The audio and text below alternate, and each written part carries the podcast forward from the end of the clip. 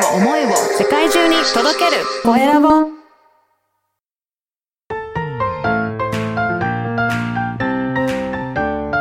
聞く力能力技術魅力があるのに伝わらない社長へ。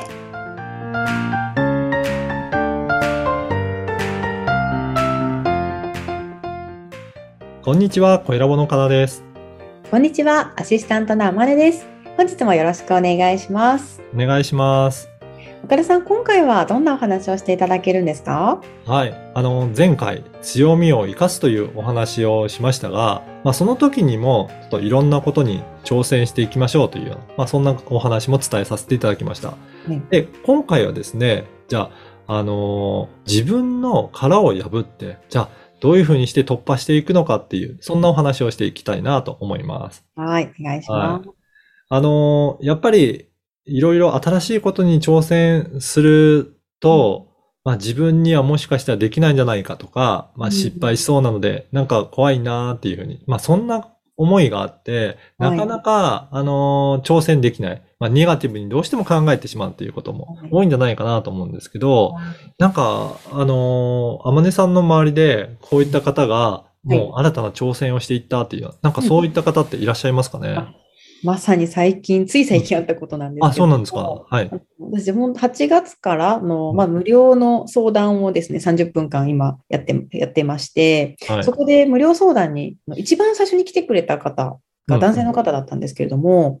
今、今の会社員をやられていて、はいビジネスのことに興味あるけど、人と話すのがすごく苦手ななので、はいであの、ズームで話したんですけどね、あの、顔も出されてなかったんですよね。あそうなんですね。そうです、そうなんです。だからそれぐらいこうね、あの、なかなか人とって言ったところだったんですけど、今回勇気を出して、初めてそういったこう相談っていうものに踏み出したというお話をおお聞きしました。すごいですね。だから本当その方にとってはお話をするのがすごく苦手だっていう意識があったと思うんですけど、でもそれを突破されて、えーまあ、い新たな挑戦をしてみようということで応募されたということだと思うんですが、本当にそういったか感じで、小さなことからでもいいと思うんですね。まうんあ少しずつ、これがチャンスかなって思えるようなことがあれば、例えばツイッターとかで、そういった無料の相談がある。じゃあ、普段だったらなかなか話さないけど、ちょっと勇気を持ってやってみようか。でもこれって、あのー失敗しても、なんか、あの、えっ、と、失うことってすごく少ないと思うんですね。もしかしたらその1対1の、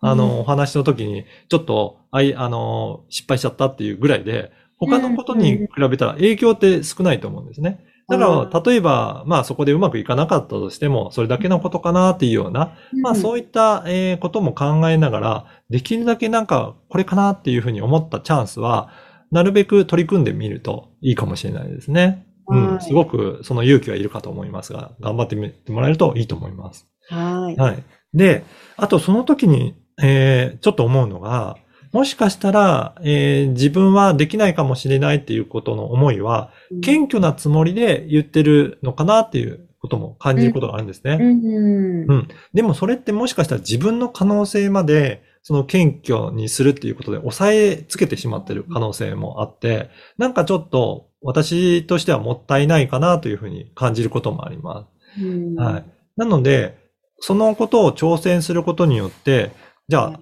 失敗したらどんなリスクがあるんだろう？っていうことを考えてみていただくといいと思います。そうすると意外とそのリスクって低いことかもしれないですね。そうですね。